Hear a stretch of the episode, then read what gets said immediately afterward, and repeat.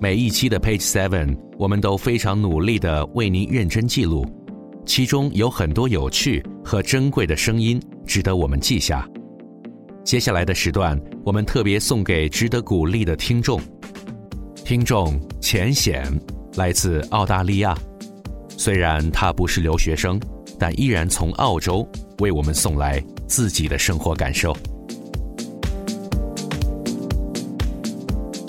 大家好，我叫浅显，现在在澳大利亚的墨尔本工作和生活。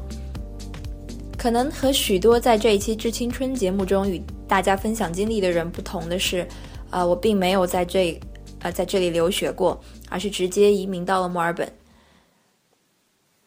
有人说，根据 Google 的统计，爱尔兰都柏林人输入“孤独”一词的搜索次数是世界上最多的，其次就是墨尔本和新西兰的奥克兰。我不知道这一说法是不是正确，但是，呃，从我个人的经历来讲，在刚刚到墨尔本那一段时间，确实是非常孤独的。刚刚来墨尔本的时候，真的可谓是人生地不熟。我既没有当地的学位，也没有当地的朋友，没有任何圈子，呃，也没有当地的工作经验，但是我还奢望可以在这里找到一份跟我专业相符的合适的工作。我是二零一二年六月份到的墨尔本。一直到二零一三年的一月才找到第一份跟专业相关的工作，虽然也不是一份理想的工作，但至少是和我的专业相关了。在这当中六个月，呃，无业游民的生活当中，其实几乎每天都是在自我怀疑，呃，认为自己离开上海的这个决定是不是正确。如果用马斯洛的需求层次理论来解释的话，我觉得可能在国内的时候。呃，认为自己已经自己所有的生理需求、安全需求、社交需求，包括最被他人尊重的需求，都已经得到了满足，所以想去实现那个在金字塔最顶层的自我实现的需求。等真的来了澳洲，呃，这里确实有你所期待的更法治的社会，然后所谓的自由民主的社会，但是你却发现你下面的这些基本的需求得不到满足。你没有一份可以维生的工作，你谈不上社交，更不要说被他人尊重和承认。这时候你就会发现，虽然那个最顶层的东西被满足，但是虚无缥缈的。我记得有那么一段时间，我几乎每天都在这里的一个类似于嗯五幺招聘网的网站上投简历，可能每天都要投二十几份、三十几份吧。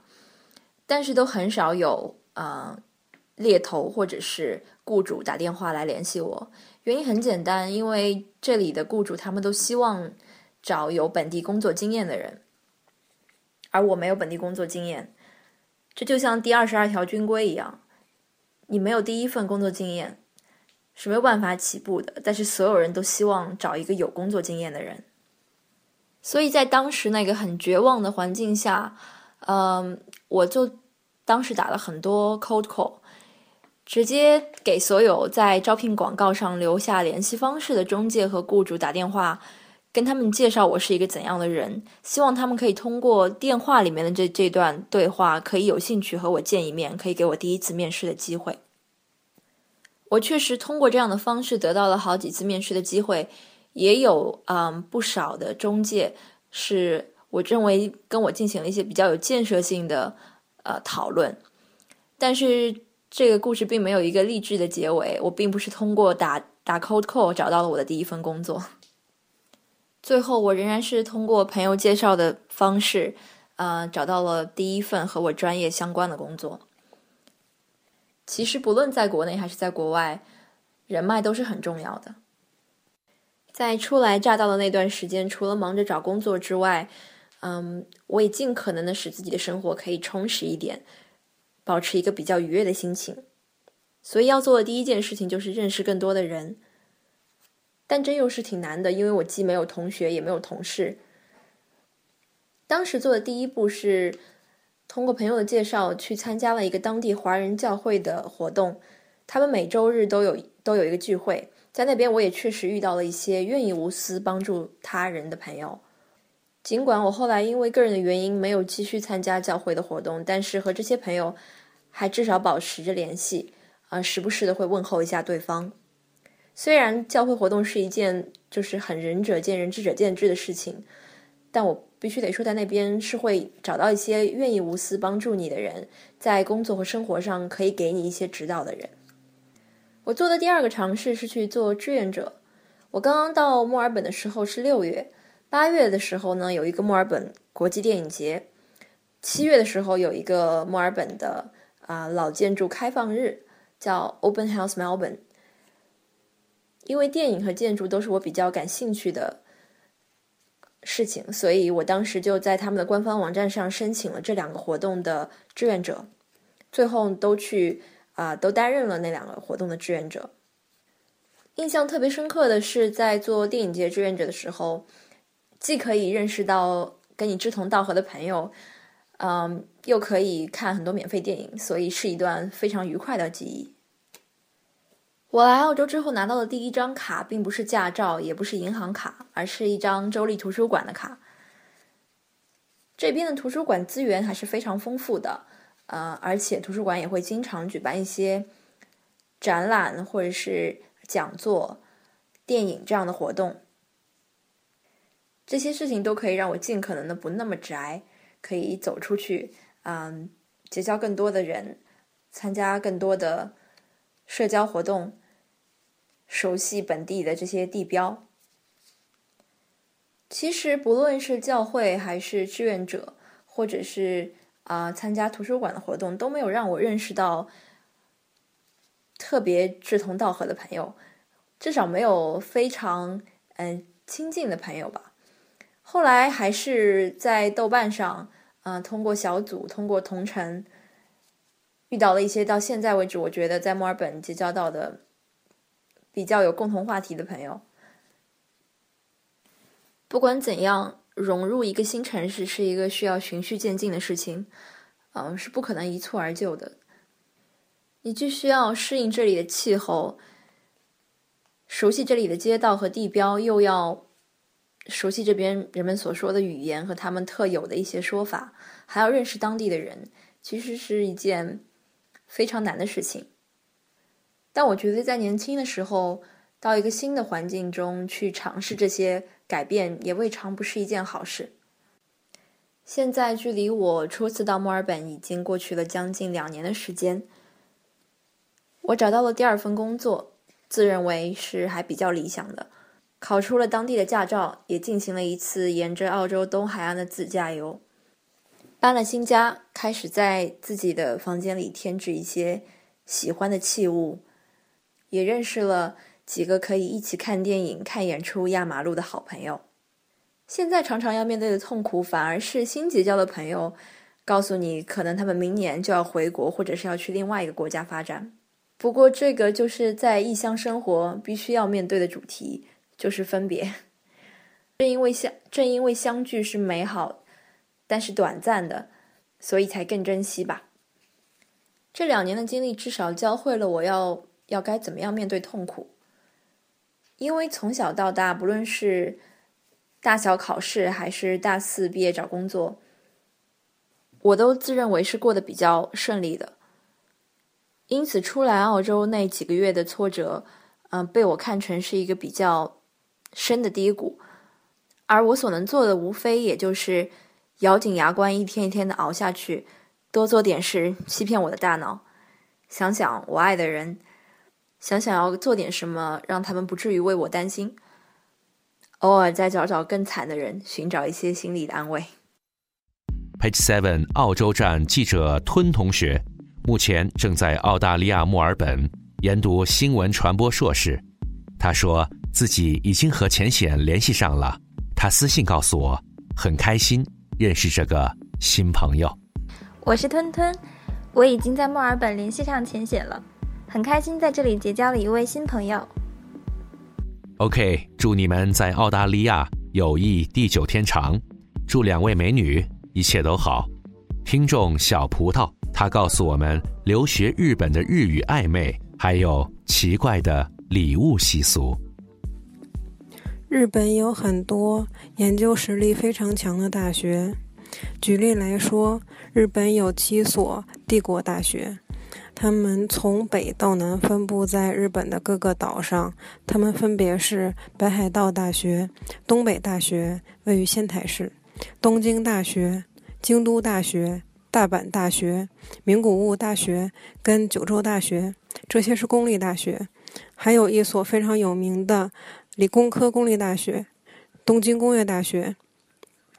除此之外，还有三所很有名的私立大学，分别是庆应义塾大学、一桥大学跟早稻田大学。他们是私立大学，所以学费较公立大学高非常多，学费减免也非常的不容易。嗯，对于硕士研究生跟博士研究生的教育理念来说，日本的教育方式跟中国非常相近。呃呃，举个例子，如果您是学工学或者是理学的话，如果你对你自己的实验或者是你自己的课题有很多的新想法，那么你如果在日本学习的话，可能会受到一定的限制。日本人旅行或出差回来之后，往往都会给周围的同事、朋友。或者是同窗带一些小礼物，一般都是吃的，但是这个礼物非常的小。这些小礼物有可能是一块小小的巧克力，或者一块小小的点心。日本人好像不大喜欢送大一点的礼物。嗯，有一个非常有意思的例子，嗯，发生在我身边。嗯，有我有一位师姐。嗯，有一次在帮我做实验的时候，我们做到了很晚，呃，已经错过了晚饭时间，大家都没有吃晚饭。嗯，我出去就买了两个面包，我一个，然后给他一个。但是特别惊奇的是，当把面包给他以后，他特别的惊慌失措。之后呢，就把这个面包分成了二十多份，分给了实验室的每一个同学。到现在我都没有明白他为什么要这么干。还有一个关于日本人送礼物的发生在我身边的有意思的事儿，嗯，当时我们实验室有一位来自法国的博士后，嗯，他刚刚来不久，就呃到了他生日的时候，嗯，日本人得知是他生日，所以大家决定去超市买点东西送给他当做生日礼物，于是大家一起去了超市，嗯，我的。第一感觉是我买了一盒一大盒巧克力，然后我旁边的日本小伙伴特别惊奇说：“你买的东西太大了，用不着这么大。”后来我发现他们每个日本人手里只拿着一块小小小小的巧克力，然后于是我也就买了一个小盒的巧克力。当时。嗯，我们实验室所有人十几个人排着队将每人将一块小小的巧克力送给法国人，祝他生日快乐的时候，我觉得法国人的想法应该跟我一样，特别惊奇，为什么这么小？如果您有意向来日本读大学或者是研究所，那么学好日语是特别重要的。因为在日常生活中，嗯，普通的日本人很少有能讲非常流利的英语的。再有，如果在学校的话，你想轻松的融入日本的社会、日本的团体，日语也是非常重要的。跟日本人的交流存在一定的技巧，日语。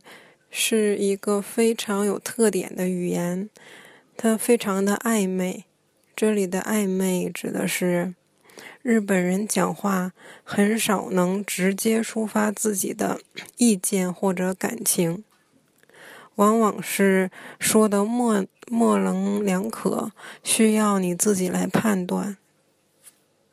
就我本人的经历来说，如果问。询问一个日本人一个是非的问题，日本人往往很少会给出是或者不是的回答，他们的回答偏于中立。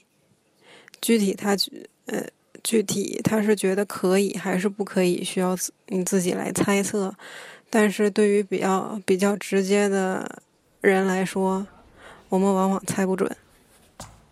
Page Seven 是一支非常努力的团队。记者一刀是一名爱好书法和天文的羞涩 IT 男。Okay, first, uh, would you introduce yourself? Like I'm, uh, blah blah blah. I'm from which country? 他在北京的一家浪漫咖啡馆采录了来自爱沙尼亚和日本的留学生。Uh, major in school. Uh, okay. Um, my name is Mihkel Leis, and uh, I'm from Estonia. And um, I'm actually studying my master's in Sweden, in Lund University. But I'm here in uh, Beijing at uh, at Beida uh, doing my field work, and I'm interviewing local people here for my master thesis. Okay. 呃 the first question is, uh, when you first 我们最终告诉一刀，对不起，这位爱沙尼亚同学的英语太像俄语了。一刀也表示听得自己有些茫然。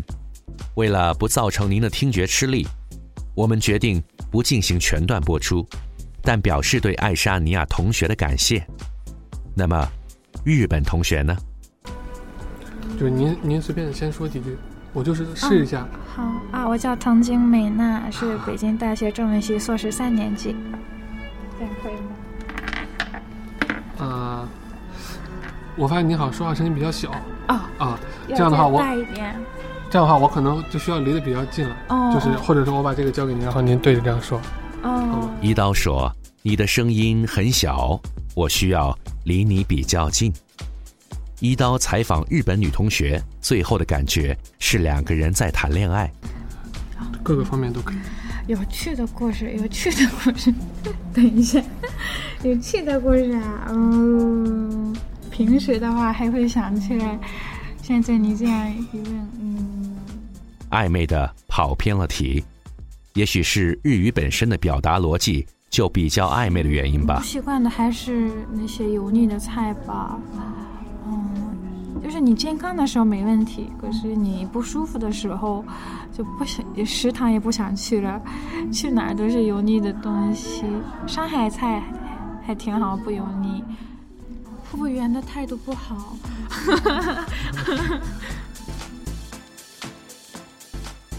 虽然最终我们没有选择将这两段非常辛苦不容易的录音进行全部播出，但我们在这里要特意的感谢这几位接受我们采访的外国留学生，谈论他们在中国的观察。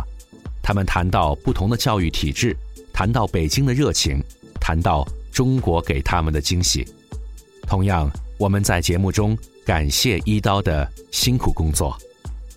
Page Seven 的每期节目都会经过大量的采录与后期制作，在素材中截取最好的效果。